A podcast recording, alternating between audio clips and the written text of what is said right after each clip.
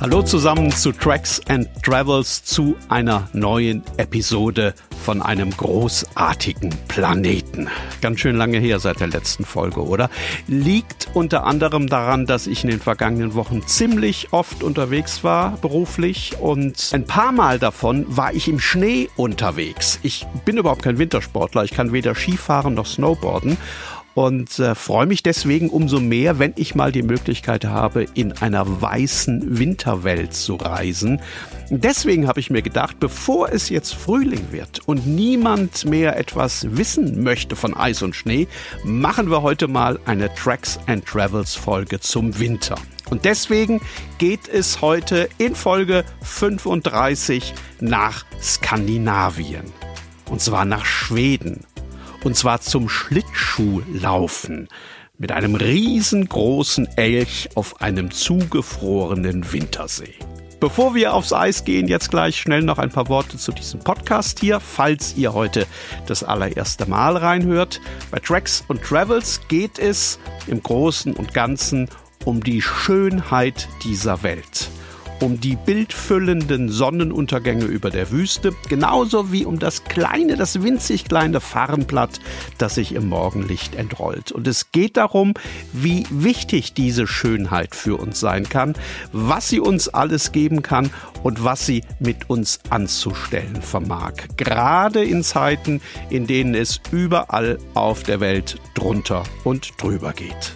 Ich bin Stefan Nink, ich schreibe und spreche auch übers Reisen, mache das hauptberuflich und schon seit ein paar Jahrzehnten und ich hoffe, dass ich euch mit diesem Podcast hier begeistern kann. Begeistern kann für all das, was da draußen ist und was wir gerne übersehen in der Hektik des Tages, weil wir eben in manchen Situationen kein Auge dafür haben. So, wollen wir, wollen wir aufs Eis? Dann kommt hier die neue Folge von Tracks and Travels Episoden von einem großartigen Planeten.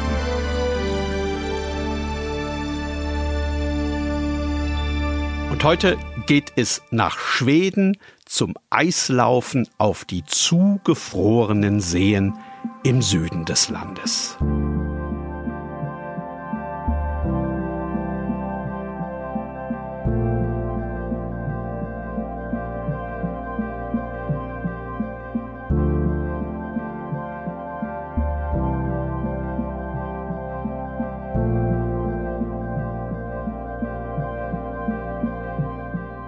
Und ich weiß ganz genau, was viele von euch jetzt gerade vorhin gedacht haben. Oh, kann man denn da nicht? Also ist das Eis denn wirklich dick genug, um... Deswegen fange ich mal an mit einem Moment am dritten oder vierten Tag auf dem Eis, weil das der Moment war, an dem ich genau das auch gedacht habe.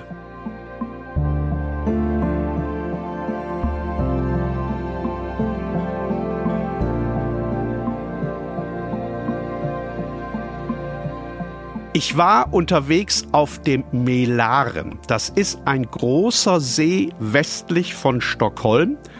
Am großer See. Der ist sehr groß. Der ist etwa doppelt so groß wie der Bodensee. Und man kann ganz toll Eislaufen auf ihm. Und ich habe gemerkt, als ich unterwegs war, irgendwo mitten auf dem See, dass sich der Schnürsenkel an meinem rechten Schuh gelöst hat. Jetzt kann man sich vorstellen, wenn einem sowas beim normalen Gehen passiert, kann man stürzen. Äh, beim Schlittschuhfahren geht das ganz, ganz schnell. Wenn dieser Schnürsenkel unter die Kufe gerät, macht man pft. Ja, kann man sich denken. Also habe ich gestoppt, habe angehalten, habe mich hingekniet, um den Schnürsenkel neu zu binden. Ich wusste, dass das Eis auf dem See sehr, sehr dick ist. Also da war die Rede von etwa zwei Metern. Und zwei Meter dickes Eis macht ganz schreckliche Geräusche. Man kann sich das jetzt vielleicht gar nicht so vorstellen. Wenn man am Ufer ähm, steht, auf so einen See hinausschaut, hört man das möglicherweise auch gar nicht. Wenn man auf so einem See unterwegs ist, auf so dickem Eis, dann ist das eine Geräuschkulisse, die so faszinierend wie erschreckend ist. Also, das ploppt zum Beispiel hin und wieder, als ob man einen Finger aus einem Glasflaschenhals herausschnellen lassen würde. Es knirscht, es zischt, es knackt.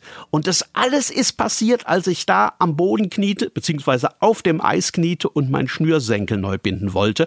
Und dann dann riss das Eis.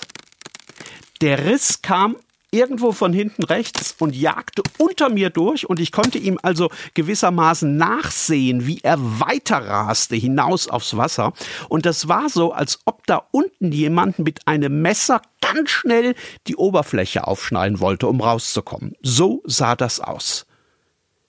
Passiert ist natürlich nix. Wenn man auf so dickem Eis unterwegs ist und ein Riss entsteht, dann kann nichts passieren. Ich glaube aber trotzdem nicht, dass ich irgendwann mal so schnell einen Schuh zugebunden habe und derart schnell wieder auf den Beinen und unterwegs war, wie in diesem Moment auf dem Melaren.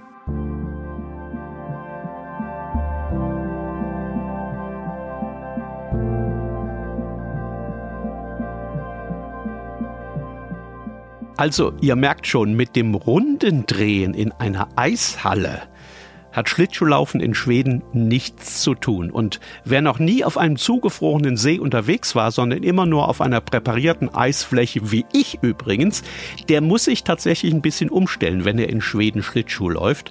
Und er muss in manchen Situationen auch ein bisschen die Ruhe bewahren und nicht gleich panisch werden.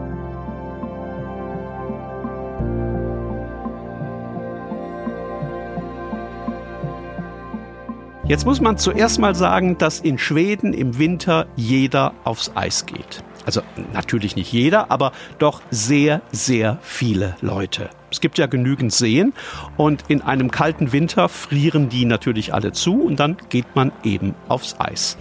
Ich habe das auch nicht alleine gemacht weil ich mich das denn doch nicht getraut hätte. Man soll das auch nicht machen, man soll nicht ganz alleine aufs Eis gehen. Ich hatte irgendwo gelesen, dass die Sportvereine in den Orten an diesen zugefrorenen Seen mehrmals die Woche Touren übers Eis unternehmen und dass man da mitlaufen kann. Und als ich im ersten Ort am Melare nachgefragt habe, ich glaube, der hieß Marifred, hieß es dann noch gleich, ja klar, wir wollen morgen früh sowieso mal raus, Wettervorhersage ist gut, da kannst du gerne mitkommen, wenn du magst.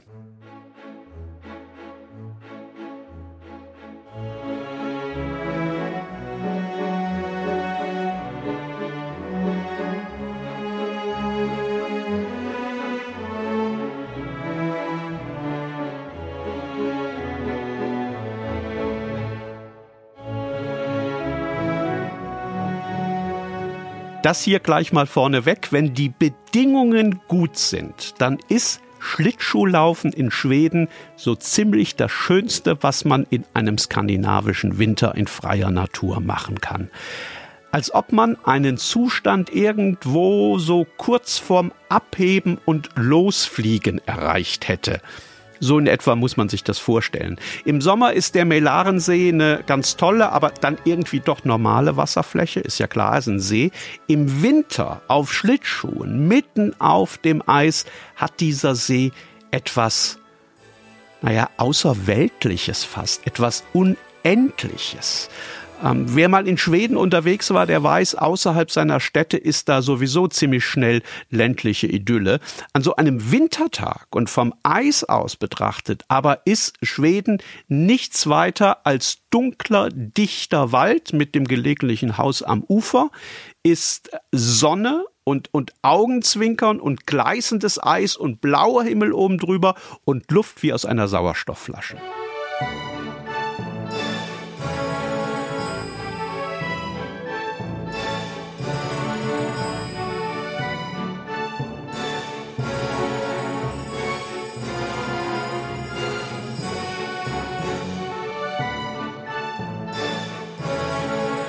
Die Leute vom örtlichen Sportverein waren alle viel älter als ich. Und die konnten alle viel, viel besser fahren. Klar. Ich habe mich da anfangs total schwer getan. Obwohl man mir gesagt hatte, dass das Eis ganz dick ist, war ich irgendwie von dieser Weite komplett eingeschüchtert. Und es hat bestimmt eine, eine gute Viertelstunde gedauert, bis ich zum ersten Mal das Gefühl hatte, oh, das könnte aber ein schöner Tag werden heute. Am Eis hat es nicht gelegen. Das Eis war an diesem Morgen tatsächlich spiegelglatt. Man sagt das ja gerne, ohne groß drüber nachzudenken, aber es war tatsächlich so. Eis kann wirklich glatt sein wie Glas. Auch über mehrere Quadratkilometer. Keine Unebenheit, keine Delle, keine Welle, nichts, nichts als eine polierte Fläche, ein, ein reflektierender Spiegel, den der Winter über das Eis gelegt hatte. Wenn ich stehen geblieben bin und der Wind von hinten kam, dann bin ich trotzdem, habe ich mich trotzdem vorwärts bewegt, ohne die Beine auch überhaupt nur bewegen zu müssen. So glatt war dieses Eis. Und wenn man auf so einem Eis in Schwung kommt und läuft und seinen Rhythmus gefunden hat, dann ist Eislaufen mit ein bisschen Rückenwind und einer solchen Oberfläche wie Hochgeschwindigkeitsschweben.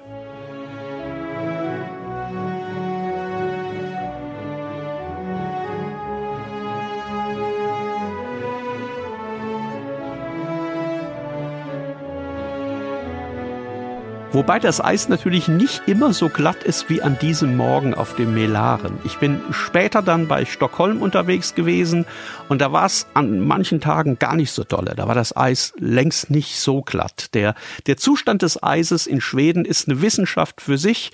Zum Laufen perfektes Eis. Das heißt, je nachdem, wie sehr man sich darüber begeistert, entweder Glaseis, also Glaseis, oder wenn man sich ein bisschen mehr freut, Top Eis, also Top-Eis, oder wenn man außer sich ist vor Freude, Kanoneis, also Kanoneneis. Dann gibt es das Marmoreis, also das Marmoreis. Das sieht wegen seiner kleinen, zusammengewachsenen Schollen wie marmoriert aus und kann ein bisschen holprig sein. Richtig unbeliebt sind aber andere Eissorten, also das Stöp-Eis zum Beispiel. Das ist mit einer Schneeschicht bedeckt, wegen der man mögliche Risse im Eis nicht sehen kann. Nicht so gut. Övereis ist auch nicht gut. Das ist Eis, auf dem Wasser steht, was das Lenken und Fahren erschwert. Und wenn man auf Övereis hinfallen sollte, dann sitzt man sozusagen in einer seeweiten Pfütze. Und dann gibt es noch das Appelsinskal-Eis. Appelsinskal-Eis, Apfelsinenschaleneis. Das geht gar nicht. Das hat eine hart gefrorene Schneekruste oben drüber auf der Eisoberfläche. Und wenn so ein See Appelsinskal-Eis hat, dann lässt man das Schlittschuhfahren am besten gleich bleiben.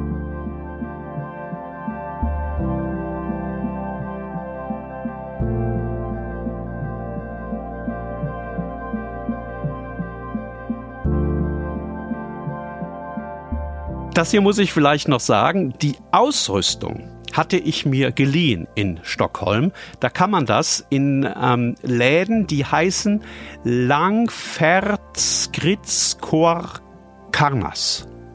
Wobei ich mir jetzt sicher bin, dass ich das komplett falsch ausgesprochen habe. Nochmal. Langfärdskritskor Karnas. Außer den Schlittschuhen gibt es dort zu leihen eine Rettungslina. Das ist eine Rettungsleine kommt in den Rucksack rein. Rucksack braucht man. Rucksack sollte man immer auf dem Rücken haben. Rucksack gibt Auftrieb, wenn man einbricht. Deswegen sollte man in den Rucksack auch immer noch ein paar Plastiktüten reinstecken, weil die nochmal Auftrieb geben. Dann braucht man Knä- und Armboxsküt.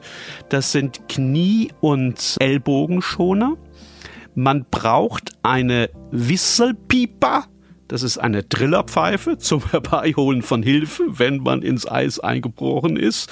Also vielleicht muss ich jetzt gleich sagen, ich bin nie eingebrochen, aber das ganze Zeug sollte man halt wirklich mitnehmen für den Fall, dass. Auch die Isdubar gehören dazu. Die Isdubar sind zwei Mini-Pickel, die sehen aus wie diese Dosenöffner, mit denen die Großmütter früher immer Löcher oben in die Milchdosen, in die Kondensmilchdosen reingedrückt haben. Also so sehen die aus. Es gibt zwei Stück von die sind mit einer Leine verbunden und diese Leine trägt man um den Hals. Also das eine Isdubar muss links runterhängen und das andere Isdubar muss rechts runterhängen. Und wenn man mal einbricht ins Eis, dann greift man links und rechts so seinen Isdubar, hackt die mit ausgestreckten Armen oben ins Eis ein und ackert sich dann mit ihrer Hilfe wieder aus dem Loch raus. Also zumindest steht das so in der Gebrauchsanweisung, dass man das so tun soll für den Fall, dass man.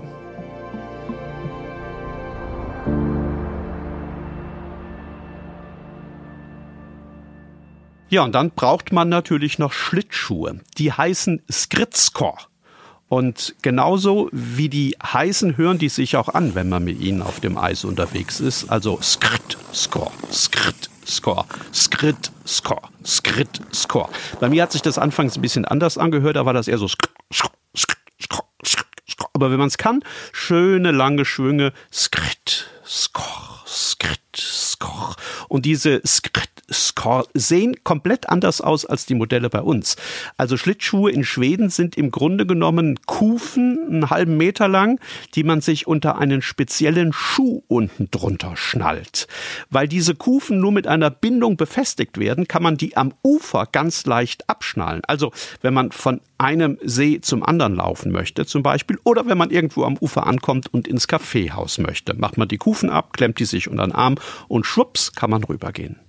Das wiederum eröffnet einem natürlich ganz neue Möglichkeiten. Und das erklärt auch so ein bisschen, warum in einem kalten Winter viele Stockholmer mit Schlittschuhen zur Arbeit fahren. Wenn man irgendwo am Wasser wohnt, steigt man zu Hause aufs Eis, fährt über das Eis in die Stadt, fährt ans Ufer, macht sich die Kufen von den Schuhen und geht die restlichen Meter zu Fuß ins Büro. Das machen tatsächlich etliche Stockholmer regelmäßig so und kommen aus den Vororten in ihre Büros in die City gefahren. Und in einem sehr kalten Winter, wenn nicht nur das Süßwasser, sondern auch das Salzwasser der Ostsee gefroren ist, dann kann man mit den Schlittschuhen sogar bis zu seinem Wochenendhäuschen auf den Scheren fahren.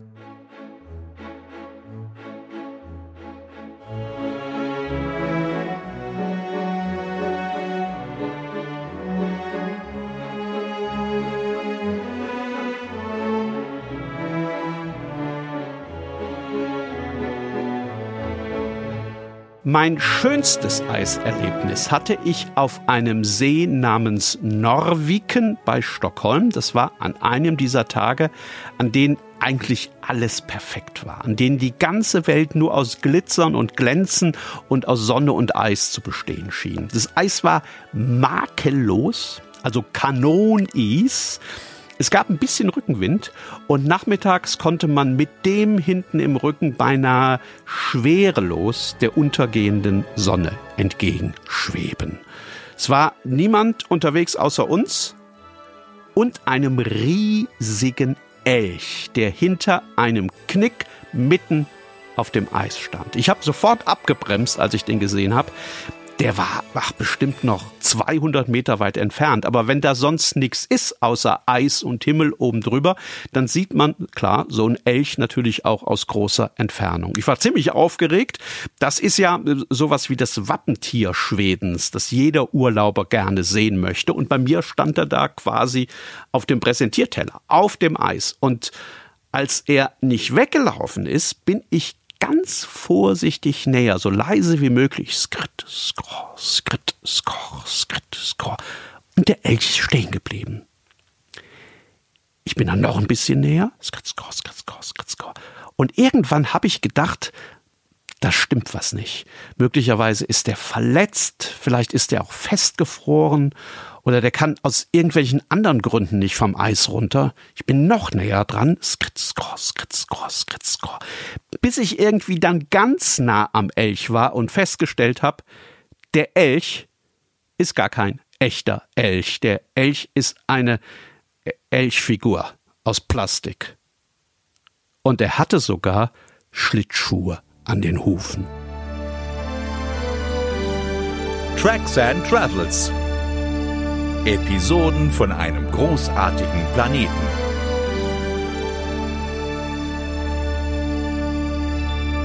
Das war die 35. Folge von Tracks and Travels und ich hoffe, sie hat euch gefallen und ihr bleibt dabei und hört die nächsten Episoden von unserem großartigen Planeten ebenfalls oder vielleicht auch noch ein paar von denen, die ihr noch nicht kennt. Macht gerne ein bisschen Werbung für den Podcast, wenn ihr mögt, würde ich mich sehr drüber freuen. Es wäre toll, wenn wir hier noch mehr werden würden, noch mehr Leute, die diesen Planeten lieben und sich dafür einsetzen, dass er uns erhalten bleibt. Danke fürs Zuhören und bis ganz bald, hoffentlich.